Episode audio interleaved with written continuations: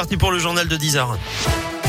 Ça roule comment? Eh bien, ça roule pas trop mal pour l'instant sur les grands axes de l'agglomération lyonnaise. Une difficulté tout de même à vous signaler, c'est à l'entrée du tunnel sous Fourvière en direction de Paris. Trafic ralenti sur à peine un kilomètre.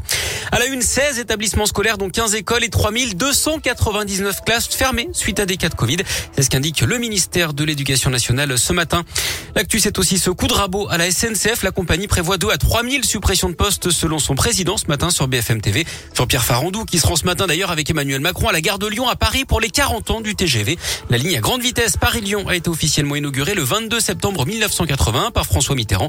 Aujourd'hui, à l'occasion des Journées du patrimoine, il dévoile le TGV du futur, plus aérodynamique et plus propre, qui économise 20% d'énergie. Les Journées du patrimoine, c'est donc ce week-end plus d'infos et une carte interactive dans la région sur radioscoop.com. Et la question du jour également pour nous dire si vous allez ou non y participer. En moyenne, 12 millions de Français se laissent séduire pour faire des visites tous les ans. Le ministre de l'Intérieur en Isère aujourd'hui, moins d'une semaine après le crash d'un hélicoptère de la sécurité civile, un hommage sera rendu au mécanicien décédé à Villard-de-Lans près de Grenoble. Il recevra la Légion d'honneur à titre posthume lors de la cérémonie à laquelle assistera donc Gérald Darmanin.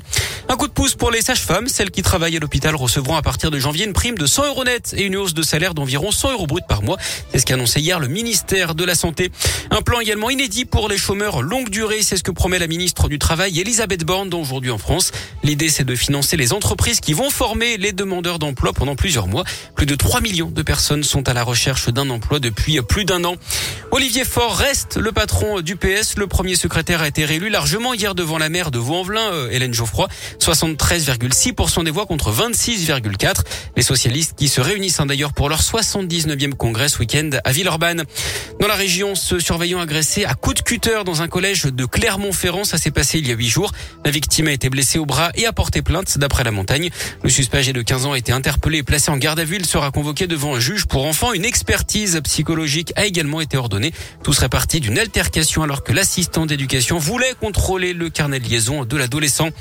Et puis la voie est libre, retour de l'opération de piétonisation de Lyon. Demain, une soixantaine de rues seront réservées en priorité aux piétons en presqu'île et dans les artères commerçantes de la ville. Le sport et la Ligue Europa et la victoire de l'OL hier en Écosse face aux Glasgow Rangers 2-0. Monaco a également gagné contre Sturm Graz 1-0. Match nul de Marseille un partout au Locomotive Moscou et de Rennes deux partout contre Tottenham. Jérôme Boateng lui a fait appel. Le défenseur allemand de l'OL a été condamné la semaine dernière à 1,8 million d'euros d'amende pour violence sur conjoint. C'était en 2018. Il a toujours nié les faits qui lui sont reprochés. Et puis le coup d'envoi de la sixième journée de Ligue 1 ce soir avec un derby entre Strasbourg et Metz. Et puis il y aura le choc entre le PSG et Lyon.